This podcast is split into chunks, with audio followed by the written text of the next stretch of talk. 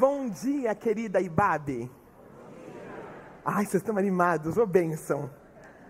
Hoje é o nosso dia de comemorarmos o aniversário, né? Está terminando, foi em maio. E Deus tem sido bom com a gente. A bondade, a misericórdia realmente tem estado atrás de nós. Você, querido online, seja muito bem-vindo, continue sendo muito bem-vindo.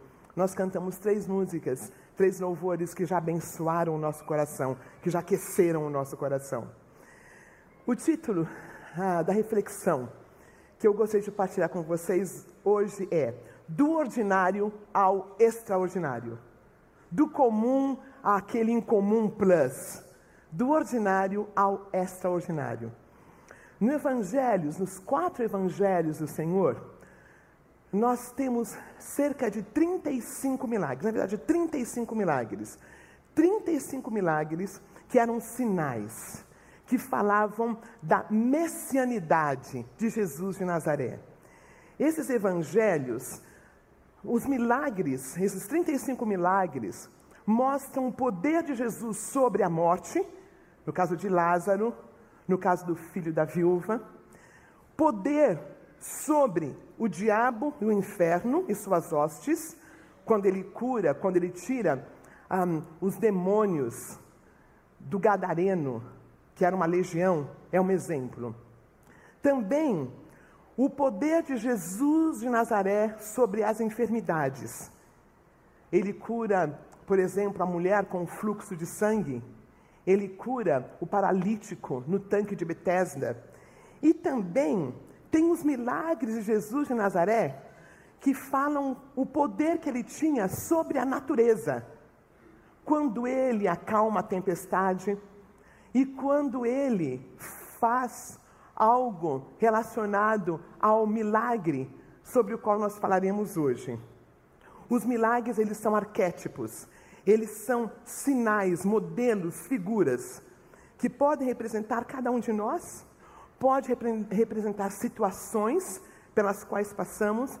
Então, os 35 milagres são muito bem pensados, são sinais, denotam o poder de Jesus de Nazaré sobre tudo isto, mas, sobretudo, são sinais. Por exemplo, se eu preciso de um hospital, eu estou fora de São Paulo, eu não conheço o endereço, aí ah, eu pego o carro, e tem um sinal dizendo hospital à direita ou hospital à esquerda. É um sinal. Não é o hospital, certo? É um sinal. Os milagres do nosso Senhor Jesus Cristo são sinais. São sinais. E um milagre sobre o qual nós refletiremos hoje de manhã, só tem um dos evangelhos. Não tem Mateus, não tem Marcos, não tem Lucas. Só tem um evangelho. É um sinal, o primeiro sinal, o Evangelho segundo São João tem sete sinais. E o primeiro sinal, o primeiro milagre, é esse sobre o qual nós falaremos hoje, hoje de manhã. Queria que nós lêssemos João, capítulo 2, nós vamos ler do versículo 1 até o versículo 12. A mensagem tem duas partes, tá? Depois a gente vai ler um pouquinho antes, tá? Mas vamos começar hoje o Evangelho segundo São João, capítulo 2, versículo 1 até o versículo 12. João foi o último evangelho a ser escrito.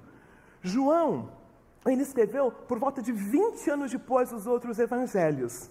E João escreveu para um povo diferente. João escreveu não só para o judeu como Mateus, Mateus ele escreve para o judeu, então ele começa com a genealogia de Jesus, porque apresenta Jesus como rei, então tinha que ter genealogia. João, que escreve bem depois, ele não está tão interessado, ele, ele abre, ele, ele expande o evangelho, e ele expande o evangelho para os gentios e para os gregos. Então, quando João começa, ele começa no princípio era o verbo, o verbo estava com Deus e o verbo era Deus. E ele, a palavra que ele usa ali é logos, que os gregos conheciam muito bem. Né? O logos, ele é o logos, ele é a encarnação, ele é a palavra. Então, é um evangelho, ah, é um evangelho que não é o sinótipo, ele é diferente e ele é o único que traz essa reflexão de hoje de manhã. No terceiro dia, houve um casamento em Caná da Galileia. Casamentos, queridos, naquela época, eles tinham três movimentos. O primeiro era quando as famílias se reuniam e ah, faziam o contrato, o noivo com a noiva. Ali é, o casal já estava despojado, já era o casamento, que é o caso de Maria. Lembra-se? Maria estava despojada, não tinha passado a lua de mel ainda, se vocês me entendem, ah, mas já tinha um compromisso. Né? E se alguma coisa acontecesse, ah, era adultério. Então, esse período né, que ela é despojada, que nós chamaremos de noivado, era cerca de um ano. Durante um ano, o noivo, oh queridas, olha a benção, era o noivo que era responsável pelo casamento, glória a Deus. Era ele que ia atrás de tudo, da festa, ele que cuidava de tudo, da festa. E queridos e queridas, era um festão. Eram, você vai ver aqui, eram por volta de sete dias de comemoração. E o noivo era responsável por alimentar esse povo durante uma semana e mais, era responsável por alojá-los. Ô glória! Já pensou? Festão, e ele era, então ele tinha que ter um ano, pelo menos, de preparo para poder fazer essa festa, essa festança. E Caná da Galileia, Caná da Galileia, segundo o registro, é por volta de 6 a 10 quilômetros de Nazaré, que era onde Jesus morava. Jesus morava num lugarzinho, num povoado de 400 casas mais ou menos. Jesus morava ali. Nesse texto aqui, provavelmente o pai dele já faleceu, porque fala da mãe, dos irmãos e dos discípulos. Também é interessante que nesse texto, Jesus já fora batizado, Jesus já fora batizado, Uh, Jesus, então, era provavelmente o responsável pela casa, porque ele era o, o, filho mais velho, ele era o primogênito. Então, eu acho tão lindo que nesse primeiro milagre de Jesus está a família toda. E eles fazem essa caminhada de 6 a 10 quilômetros e eles chegam no lugar. Então, eles estão nesse casamento, e é, essa é a última parte do casamento, tá? Essa é a última parte, porque o noivo já arrumou a casa, ele já apareceu à noite, o casamento era muito lindo. Ah, o noivo aparecia por volta da meia-noite com uma fanfarra, com, uma, com um grupo muito grande, com tochas. E a noiva vinha ao encontro dele, assim na rua. Pensa que bonito! Casamento judaico era tudo de bom, o homem que era responsável, oh glória. né? Ele cuidava de tudo, ele cuidava da casa, ele cuidava da festa, e ele vinha com os homens. E, e aquelas tochas, e a noiva falou: ele está lá, e ela já está com, as suas, com as suas amigas ali. E com essas amigas, lembra-se da parábola das dez virgens? Que elas estão esperando o noivo? Então, é essa a história. Então ela está esperando, ele vem pela rua, ela sai e eles se encontram e ali eles vão para as bodas. Aí eles vão para a festa, que demora sete dias. Então, é nesse cenário que Jesus de Nazaré está, nesse casamento, com essa tipologia linda. Então, tem um casamento, a mãe de Jesus estava ali, então dá a impressão, está claramente, que ela era a protagonista, ela foi convidada, e também Jesus e os seus discípulos haviam sido convidados para o casamento. Jesus de Nazaré era um homem que ia em festa. Nosso Messias amado, nosso Salvador eterno, sobre o qual nós cantamos hoje, era uma pessoa, um Deus que gostava de festa. Oh glória! Oh glória! E ele foi com a família toda. Vamos, vamos versículo 12? Fazer igual o japonês, de trás para frente. Ó. Depois disso, ele desceu a Cafarnaum com sua mãe, seus irmãos e seus discípulos. Então, tinha uma galera toda nesse casamento. Aí, versículo 3: Tendo acabado o vinho, a mãe de Jesus lhe disse: Eles não têm mais vinho. Lembra? Eu acredito que Maria talvez era parente de alguém ali. O casamento, a Caná, era um lugar simples também, um lugar pobre, um lugar não era a Judéia. Lembra-se que Israel, a parte norte era, era a Galileia, no centro era Samaria e aqui embaixo era a Judéia. Então a Judéia era onde tinha Jerusalém, era um lugar desenvolvido. Né? Samaria era um povo assim, tudo, tudo que era de outro time, alguma coisa assim, sabe? Eles não eram muito chegados. E tinha então a Galileia, que é onde Jesus veio, né? De Nazaré, um lugar simples, e Caná era bem pertinho dali, né? Essas quilometragens todas. Aí, Jesus fala uma coisa muito interessante, queridos e queridas. Ele fala: que temos nós em comum, mulher? Quando é traduzido, dá a impressão que Jesus foi grosso com Maria, mas esse jeito de falar mulher era um jeito carinhoso até. Sabe, dona, era. Lembra quando Jesus fala com a mulher samaritana? Mulher, meu tempo não chegou? Ah, isto era um jeito carinhoso de falar, é dona, em inglês seria madam. Ah, um jeito carinhoso de falar. O que Jesus está falando assim? Fala, mas mãe, o que, que, que a gente tem a ver com isso? Né? O que a gente tem a ver com isso? Mas tem algo muito lindo entre o versículo 4, perdão, entre o versículo 4 e o versículo 5, que está implícito, que a gente não consegue entender. Porque, porque Jesus fala, mas mãe, não chegou meu tempo ainda. Mas Maria entendeu que ele falou alguma coisa. Aí Maria fala para os serventes: façam tudo o que ele disser. Façam tudo o que ele disser. Queridos e queridas, esse meu tempo ainda não chegou, é algo muito emblemático nesse texto. Eu queria que nós olhássemos em Gálatas, capítulo 4, versículo 4, falando sobre esse tempo. Gálatas 4, 4 fala assim: Mas quando chegou a plenitude do tempo, Deus enviou seu filho, nascido de mulher, nascido debaixo da lei em Hebreus, capítulo 1, versículo 1, fala: Vendo Deus outrora falado muitas vezes e de muitas maneiras aos pais pelos profetas, nesses dias não falou pelo filho. Vamos ler Hebreus, capítulo, capítulo 1, versículo 1. Hebreus, capítulo 1, versículo 1, é tão precioso, porque essa vinda de Jesus, essa encarnação de Jesus é predita desde a fundação do mundo. Esse tempo é predito desde a fundação do mundo. Havendo Deus outrora falado de muitas maneiras aos pais, pelos profetas, nestes últimos dias nos falou pelo Filho. Este tempo de Jesus, queridos e queridas, essa plenitude do tempo está acontecendo nesse, nesse período que a gente está vendo essa história. Jesus é materializado. Jesus nasce de mulher e o plano de Deus para a humanidade acontece. Quando ele fala, não é o meu tempo, tem um outro texto que fala sobre o tempo de Jesus. Eu queria que nós lêssemos juntos. Está, está em ah, João 7,30. Que tempo é esse? Evangelho, ainda no Evangelho, segundo São João, no capítulo 7, no versículo 30. Esse tempo, esse tempo, plenitude do tempo. João, capítulo 7, no versículo 30, Jesus fala assim: Então tentaram prendê-lo, mas ninguém lhe pôs as mãos, porque a sua hora não havia chegado. Tinha uma hora, tinha um tempo, e essa hora não tinha chegado.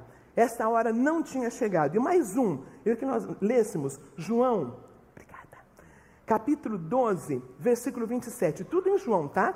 João, capítulo 12, versículo 27, que é o tempo, novamente. João, capítulo 12, versículo 27. Jesus fala: Aqui é o tempo. Jesus passa por esses três anos e meio de ministério. Jesus proclama o reino, proclama o reino de Deus. O tempo não tinha chegado antes, a, a plenitude do tempo está com Jesus e ele fala assim, bem antes da sua morte, capítulo 12, versículo 27, ele fala: Agora meu coração está perturbado. O que direi? Pai, salve-me desta hora? Não, eu vim exatamente para isso, para esta hora. Chegou a hora. Entenderam? Chegou a hora.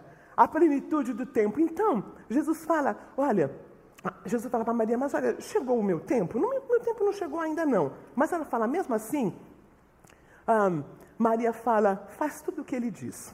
Aí vamos prosseguir no milagre.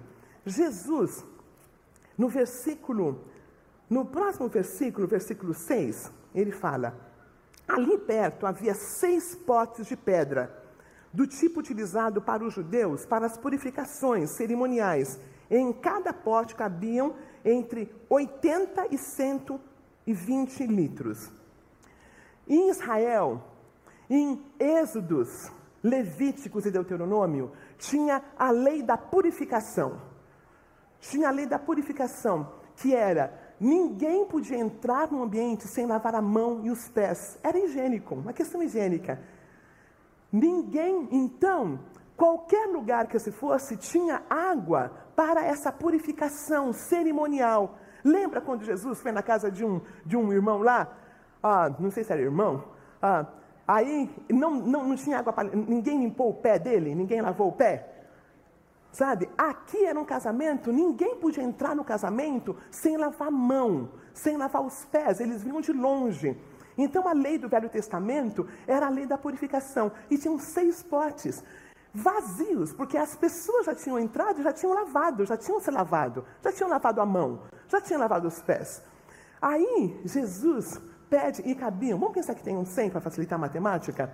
Se uns 100 litros de água cada um, eram 600 litros de água.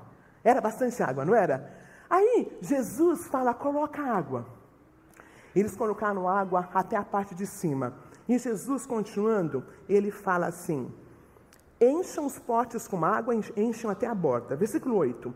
Então lhes disse: Agora levem um pouco ao encarregado da festa. Eles assim fizeram, e o encarregado da festa provou a água que fora transformada em vinho, sem saber de onde viera, embora o soubessem os serviçais que haviam tirado a água. Então chamou o noivo e disse: Todos servem primeiro o melhor vinho. E depois os convidados já beberam bastante, o vinho inferior é servido, mas você guardou o melhor vinho até agora. Queridos e queridas, nós não sabemos, nós não sabemos quando foi que esse H2O foi transformado em algo diferente, em algo que tinha um sabor diferente, que tinha um cheiro diferente, mas aconteceu aconteceu em algum momento. E o ponto que eu queria destacar nessa primeira parte da nossa fala é que ninguém soube. Ninguém soube. O noivo, dono da festa, não soube. A noiva não soube. Só quem soube foram os serviçais. Isso eu acho fantástico. Só quem soube foram os serviçais. Nós não sabemos. Jesus transforma o ordinário da água no extraordinário do melhor vinho. Jesus faz esse milagre dentro do pote. O primeiro ponto é que só quem soube foram os empregados.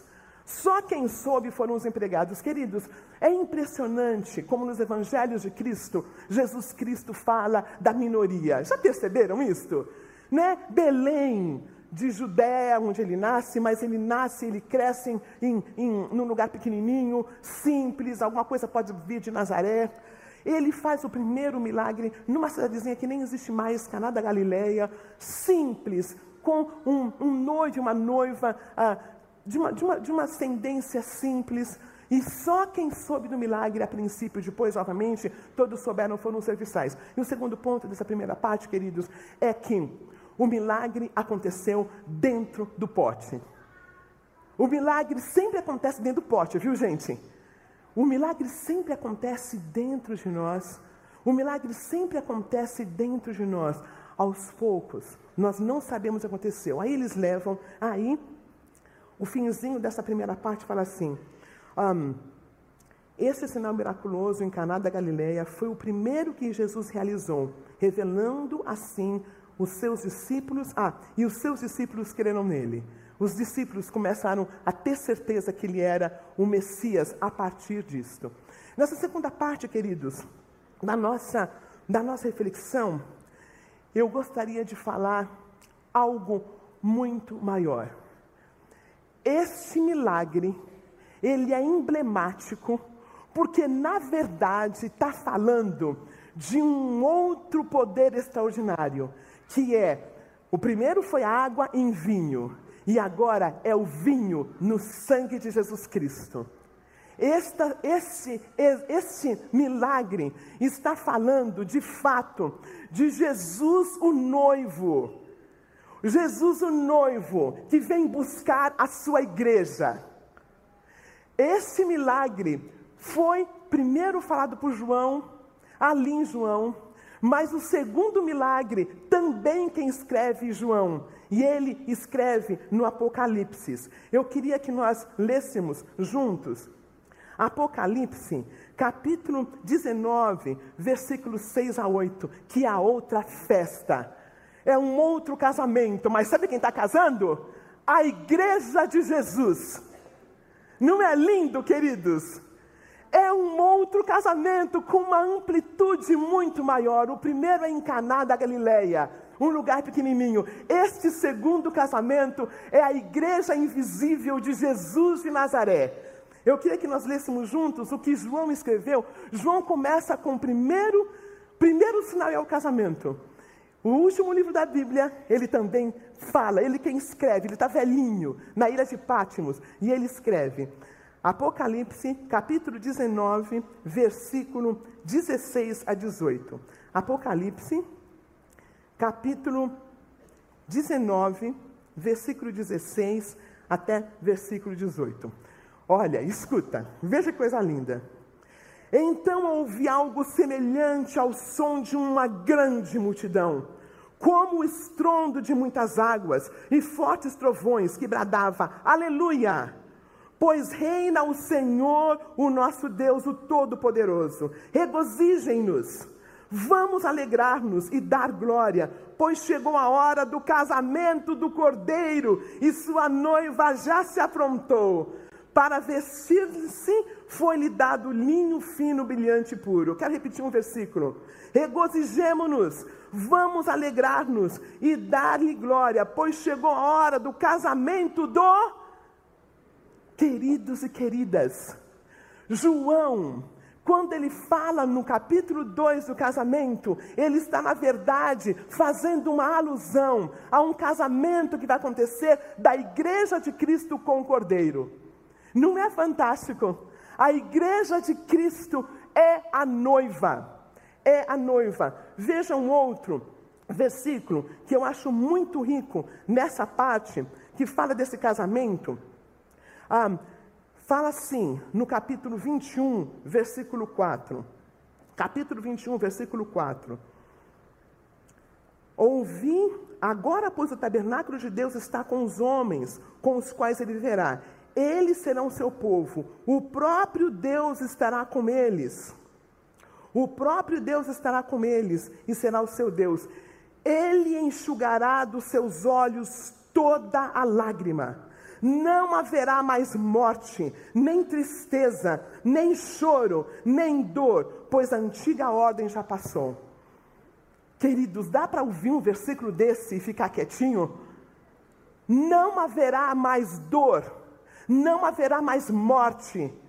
Queridos e queridas, nosso Senhor e Salvador Jesus Cristo nos escolheu como essa noiva, e vai ter um tempo em que não haverá mais dor, não haverá mais morte, não haverá mais fome, não haverá mais racismo, não haverá mais. Nós olhamos e privilegiando certas culturas, os indígenas vão viver com os europeus, que vão viver com os africanos, que vão viver com os orientais. Amém. Este é o reino que o Senhor Jesus está fundando. Esta igreja de Cristo de Nazaré. É isto, é isto, meus amados. O casamento em Caná da Galileia é emblemático, porque na verdade o noivo está às portas. E Ele está fundando esse reino. É, é, é já está acontecendo. Nós acreditamos, nossa comunidade, todo dia de ceia nós falamos, Maranata, hora vem, Senhor Jesus. Queridos, está às portas. Jesus Cristo, Ele está transformando o ordinário no extraordinário. Jesus de Nazaré está preparando a igreja. E sabe, queridos, uma coisa que eu percebi, eu percebi na minha vida, eu não sei na vida de vocês. Eu percebi que eu não estou pensando na vinda de Cristo. Eu não tenho. Eu queria que nós lêssemos esse último versículo juntos. Está em 2 Timóteo 4:8. 2 Timóteo 4:8. Paulo está escrevendo para Timóteo e ele fala algo muito lindo. Ah, 2 Timóteo 4, 8, ele fala assim: Agora me está reservada a coroa da justiça, que o Senhor, justo juiz, me dará naquele dia, e não somente a mim, mas a todos os que amam a sua vinda. A todos os que amam a sua vinda. Eu fiquei pensando, queridos, eu, eu, eu esqueço que Jesus vai vir. Eu esqueço que não haverá mais choro. Eu esqueço que na eternidade não haverá mais pranto.